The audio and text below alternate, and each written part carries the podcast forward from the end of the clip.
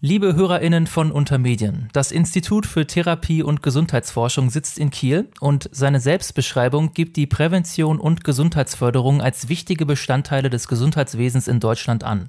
Da mein Mitpodcaster Jakob und ich zwar als menschliche Lebewesen unmittelbar von diesen Themen betroffen sind, aber uns nicht tiefergehend und schon gar nicht wissenschaftlich mit diesen Themen befassen, sind wir umso glücklicher, heute einen Experten zur Unterstützung gewonnen zu haben.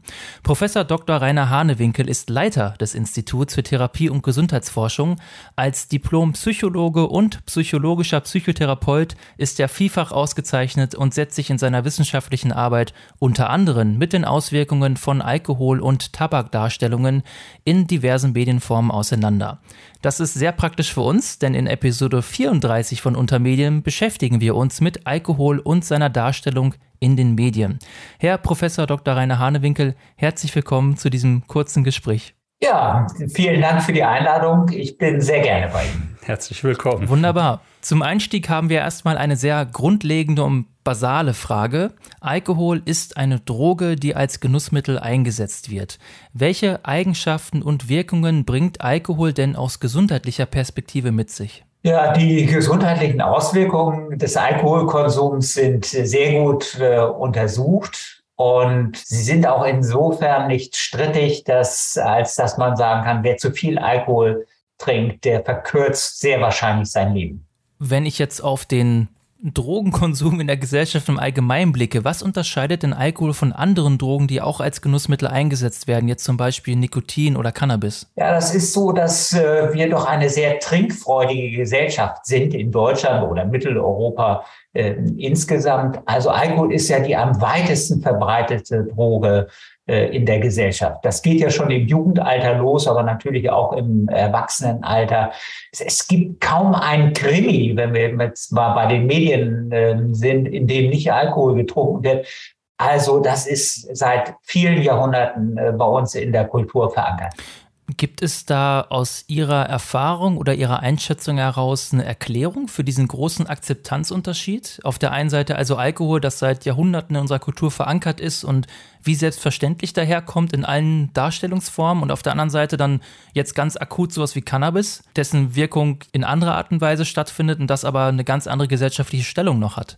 Nun gut, wenn man ganz lange zurückschaut, im Mittelalter war das so, dass äh, Alkohol tatsächlich äh, das Wasser war. Das Wasser war ja häufig äh, verunreinigt, dadurch, dass die ganzen Fäkalien in, und es kein Abwassersystem gegeben hat. Und deswegen hat man sehr leichtes Bier gebraut. das hatte den Vorteil, dass sehr viele Keime sozusagen erstickt worden sind, eben durch diesen Brauprozess.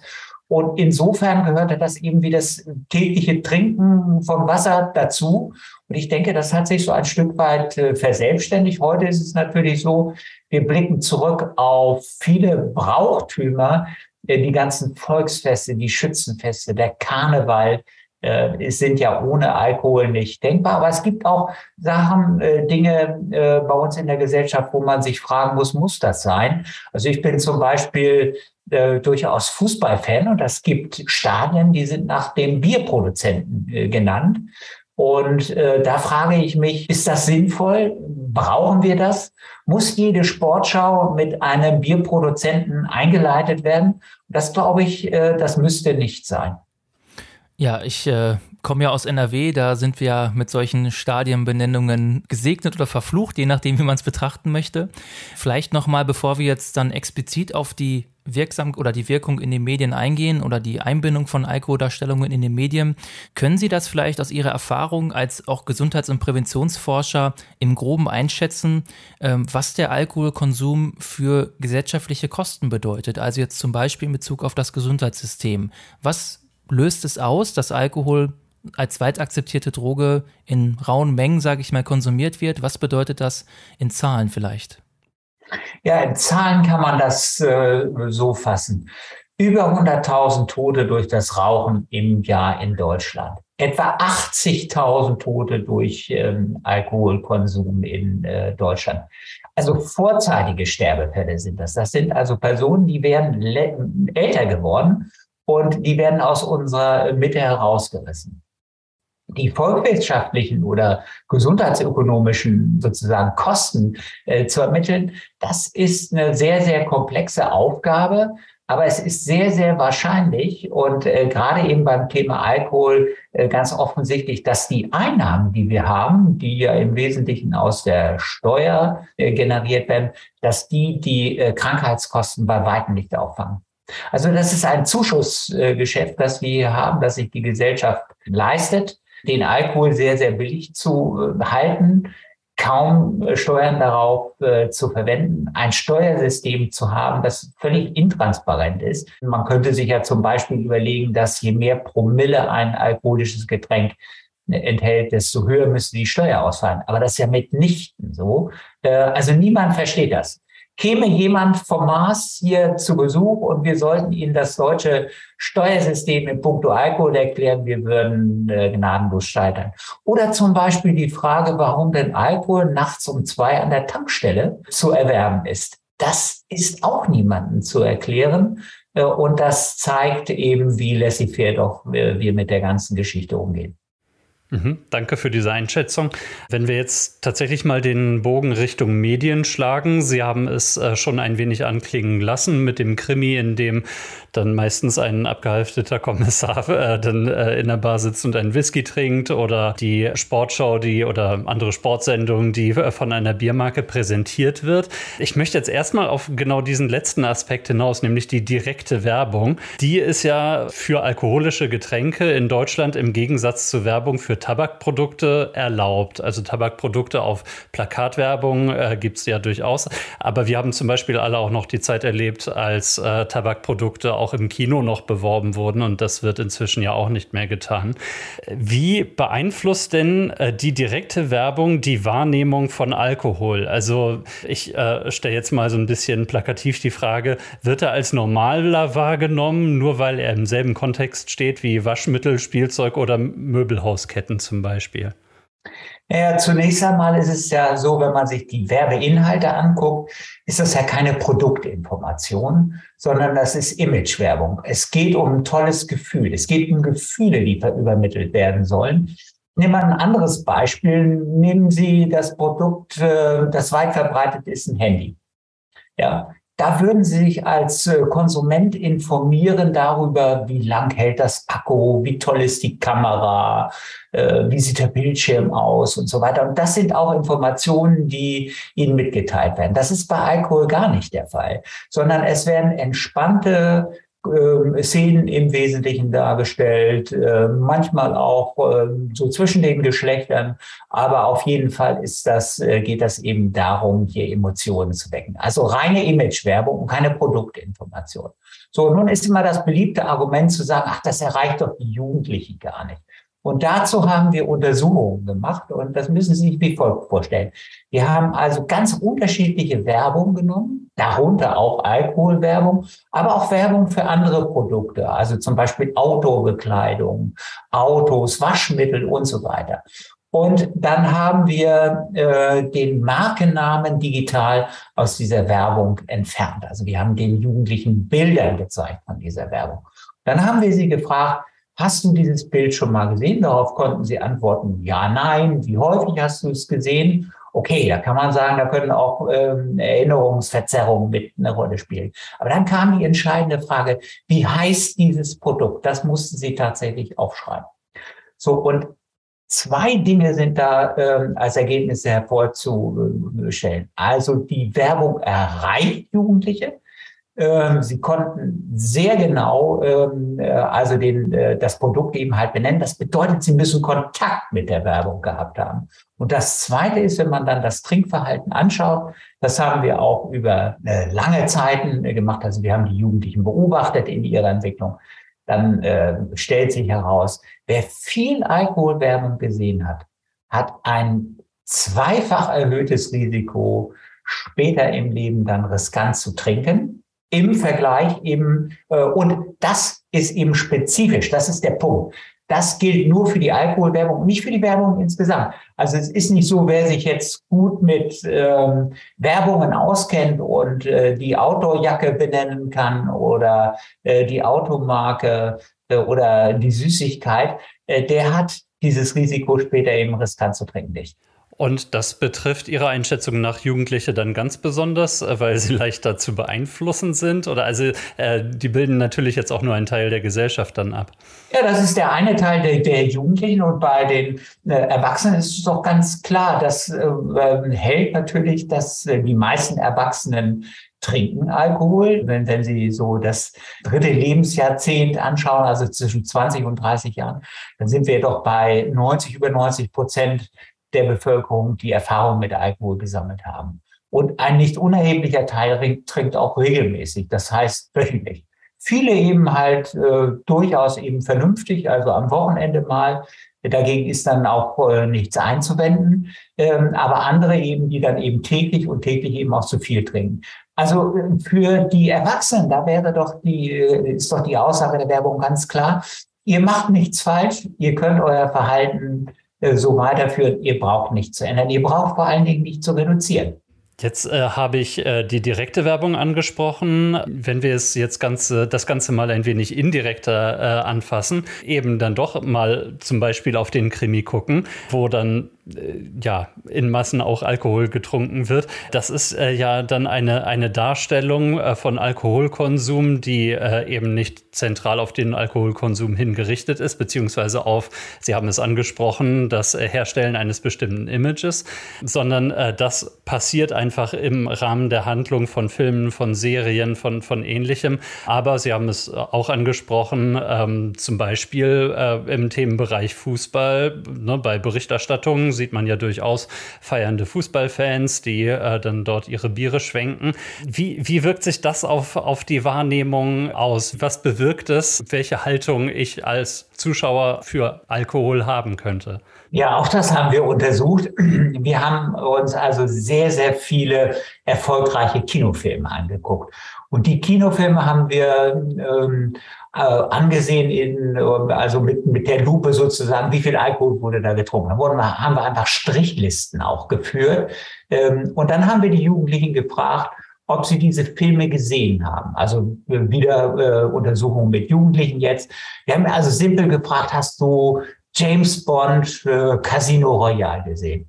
Oder hast du Harry Potter Stein des Weisens gesehen? Da konnten sie Ja und Nein drauf äh, antworten. Und äh, wir haben dann äh, die Informationen, die wir hatten aus diesen Beobachtungen der Filme, also wie viele aus den Strichlisten zusammengeführt. Und da haben wir festgestellt, also Jugendliche, die äh, sehr viele Filme gesehen haben, in denen viel getrunken worden ist, die haben auch wieder ein erhöhtes Risiko, später eben halt auch äh, riskant äh, Alkohol zu äh, konsumieren.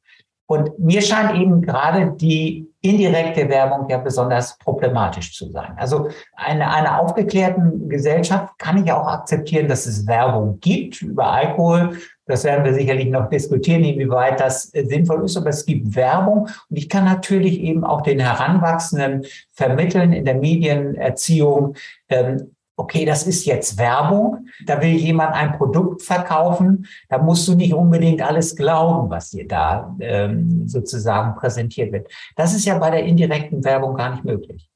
Äh, wenn ich also einen Filmstar habe, der ähm, also ganz, ganz tolle Identifikationsfigur für mich ist, als Mann oder auch als Frau, egal wie, äh, und äh, der zeigt so beiläufig eben halt, dass, ähm, dass er Alkohol trinkt, dann ist das eben durchaus ein Verhalten, was ich auch gerne imitiere. Äh, Sie haben es jetzt äh, auch gerade angesprochen, dass es eben durchaus ähm, ganz offensichtlich ein erhöhtes Risiko gibt, äh, wenn ich als Jugendlicher verstärkt solchen Szenen ausgesetzt gewesen bin. Also da gibt es tatsächlich auch wissenschaftlich greifbare Korrelationen, möchte ich mal sagen. Ja, also da gibt es sehr gute Unterstudien. Sie müssen sich das so vorstellen, wir haben auf der einen Seite eben relativ objektiv erfasst, wie viel wurde in diesem Film äh, getrunken. Und auf der anderen Seite haben wir Jugendliche, die noch nie riskant getrunken haben. Da gibt es in der Wissenschaft eine äh, Definition dafür. Äh, das bedeutet, riskantes Trinken ist fünf alkoholische Getränke bei einer Gelegenheit. Ne? Also denken Sie an Silvester. Äh, viele Menschen äh, bei uns werden Silvester diese Schwelle überschritten haben. So, wir haben also Jugendliche dann äh, beobachtet und äh, herausgegriffen, die dieses eben noch nicht hatten, die vielleicht mal probiert hatten, aber eben noch nie riskant getrunken haben. Und die haben wir dann äh, beobachtet, teilweise zwei, zweieinhalb Jahre später dann wieder äh, befragt und untersucht und geschaut, wie viele hatten jetzt äh, riskant getrunken. So, und das kann man dann korrelativ in Verbindung setzen mit den äh, Filmen, die sie gesehen haben. Und da zeigt sich eben halt sehr klar, das ist ein unabhängiger Risikofaktor, das Trinken in den Blockbustern. Ja, wenn dann das Kind aber auch schon in den Brunnen gefallen ist und äh, ich meinetwegen bereits an Alkoholsucht erkrankt bin, denken Sie, dass ich da besonders gefährdet bin, mich weiterhin eben solchen Szenen auszusetzen, sowas in äh, Filmen, Serien zu sehen, Alkoholwerbung zu sehen? Äh, bin ich da nochmal besonders gefährdet, zum Beispiel gar nicht einzusehen, dass ich tatsächlich süchtig bin oder äh, mich irgendwie legitimiert zu sehen in meiner Sucht? Ja, das äh, wäre meine Hypothese. Nicht? Also es unterstreicht doch das Normale. Es unterstreicht doch, dass das dazugehört. Es unterstreicht eben, dass man mit Alkoholkonsum sehr gut durch das Leben gehen kann. Jedenfalls suggeriert ja der Film dies. Und das baut ja jetzt keine Motivation auf, das Verhalten zu hinterfragen und den Alkoholkonsum äh, zu reduzieren oder eben ganz einzustellen. Das ist äh, ziemlich eindeutig. Und denken Sie einfach auch an die Lerntheorien. Also die klassische Konditionierung ist doch folgendes. Äh, man sieht etwas, häufig eben dann gepaart mit einem Verhalten und das erinnert einen daran. Also ich sehe eben halt die Barszene, dann greife ich automatisch quasi zum, äh, zum Bier. Und derartige Erinnerungen, die werden sicherlich auch bei dem Rezipienten wach. Das verstärkt eher die Motivation und die innere Einstellung sozusagen beim Alkohol zu bleiben. Da hilft es natürlich nur, äh, möglichst früh äh, auch dem begegnen zu können. Sie haben es angesprochen, dass äh, äh, natürlich auch Eltern daran gelegen ist, ihre Kinder wissen zu lassen, äh, die, die heile Werbungswelt ist äh, eben nicht unbedingt die richtige Welt. Man, man äh, kann da dann eben auch schon äh, hoffentlich etwas früher mit anfangen, womit ich jetzt zum Thema Prävention kommen möchte. Ähm, jetzt, jetzt erstmal das ist, äh, glaube ich, vorhin kurz einmal angeklungen. Wie, wie, wäre es denn jetzt erst einmal mit Einschränkungen auf äh, Seiten der Medien? Also ähm, sollen die in irgendeiner Form äh, eingeschränkt werden, ähm, Alkoholkonsum darzustellen? Soll es äh, Verbote von solchen Darstellungen geben oder vielleicht Altersbeschränkungen für entsprechende Inhalte? Ja, also wenn wir jetzt erstmal mit der direkten Werbung anfangen und Sie haben ja schon den Vergleich auch zur Tabakwerbung gebracht, dann sehen Sie ja, dass wir doch sehr viel Luft noch nach oben haben. Äh, bleiben wir einfach bei dem Beispiel Fußball und Alkohol muss doch nicht zusammen sein. Insgesamt Sport und Alkohol gehört, passt nicht zusammen. Also jeder, der äh, Sport betreibt, der weiß doch, wenn ich jetzt Alkohol trinke, das fördert nicht meine Leistungsfähigkeit, sondern das äh, vermindert das. Also da würde ich sagen, das, das wäre ein Punkt, da können wir uns doch unmittelbar darauf einigen in der Gesellschaft, dass das nicht äh, zueinander passt und dass wir das nicht machen sollten. Es gibt auch äh, Dinge, wo äh, andere äh, Dinge, wo ich glaube, wo wir eben schnell einen äh, Konsens finden können. Äh, das ist äh, eben die komplette Außenwerbung. Brauche ich Litfaßsäulen, äh, Werbung äh, mit äh, Alkohol? Brauche ich nicht unbedingt, würde ich meinen. Also ich denke, wir würden nichts vermissen im Straßenbild, wenn, wenn diese Flächen jetzt für etwas anderes genutzt werden würden oder für andere Werbeinhalte. Also ich glaube, das sind schon mal zwei Punkte, wo man sagen könnte, da könnten wir einschränken. Und ähm, da hat uns eben dieser äh, erfolgreiche, äh, das erfolgreiche Tabakwerbeverbot schon den Weg gezeigt, wie es gehen kann. Wenn wir das Ganze jetzt mal auf die Seite der KonsumentInnen beziehen, ich hatte angesprochen, Thema sollte da natürlich auch Prävention sein. Äh, welche Art der Prävention sehen Sie denn jetzt beispielsweise in Familien sozusagen in der Pflicht? Was, äh, was äh, meinen Sie, wie kann man da präventiv äh, besonders gut einwirken? Ja, also äh, wenn in Familien überhaupt gesprochen wird, ist das überhaupt die beste Prävention. Ja, also solange man äh, zu seinen Kindern einen äh, Draht irgendwie hat und über Probleme auch sprechen kann, ähm, äh, ist das eine wunderbare Basis. Und ich finde es eben toll, wenn, äh, wenn man nach einem Film ähm, äh, das Gespräch auch sucht. Nur leider sind die Hinweise, die die Eltern bekommen, ja sehr, sehr gering. Also schauen Sie sich DVD äh, Boxen an äh, von Filmen aus den USA. Da steht dann drin, Hinweise für die Eltern, also was weiß ich, Dirty Language, also da wird irgendwie schimpft, ja, oder Sexszenen äh, oder eben halt auch ähm, Rauchen äh, steht da mittlerweile auch drauf, äh, Drogenkonsum. So, so etwas vermisse ich. Das wäre doch relativ einfach, auch bei uns eben mal zu sagen, wenn die FSK, die ja für die Alterseinstufung von Filmen zuständig ist, äh, veranlassen würde, dass man sagt, na ja, die Eltern bekommen ein paar Hinweise äh, vor diesen Filmen auf ähm, den Filmcovern beispielsweise eben, also wenn es eine DVD ist, oder eben auch im Vorspann schon äh, von den Filmen, was da kommen kann, dann haben sie ja eine Möglichkeit darauf zu äh, reagieren. Das ist der erste Punkt, was die FSK machen könnte. Und der zweite ist, dann durchaus überlegen, wenn eben sehr viel Alkoholkonsum äh, da ist, ähm, da ein höheres ähm, Alterslimit zu setzen. Ja? Ich, ich nehme mal das, äh, nenne mal das Beispiel, also einen Porno kann man auch erst ab 18 gucken. Das ist bei uns Konsens oder ganz äh, harte Gewaltfilme, so Splatterfilme, bei denen wirklich das Blut läuft und läuft und läuft, ähm, kriegt auch FSK 18. Wir müssen vielleicht nicht gleich FSK 18 machen, ähm, aber es muss nicht alles für die Familie eben freigegeben sein. Also da könnten wir auch ein bisschen restriktiver sein, ohne dass wir Freiheit verlieren. Für uns in unserem Podcast ist immer ein ganz zentraler Begriff äh, das Wort Medienkompetenz.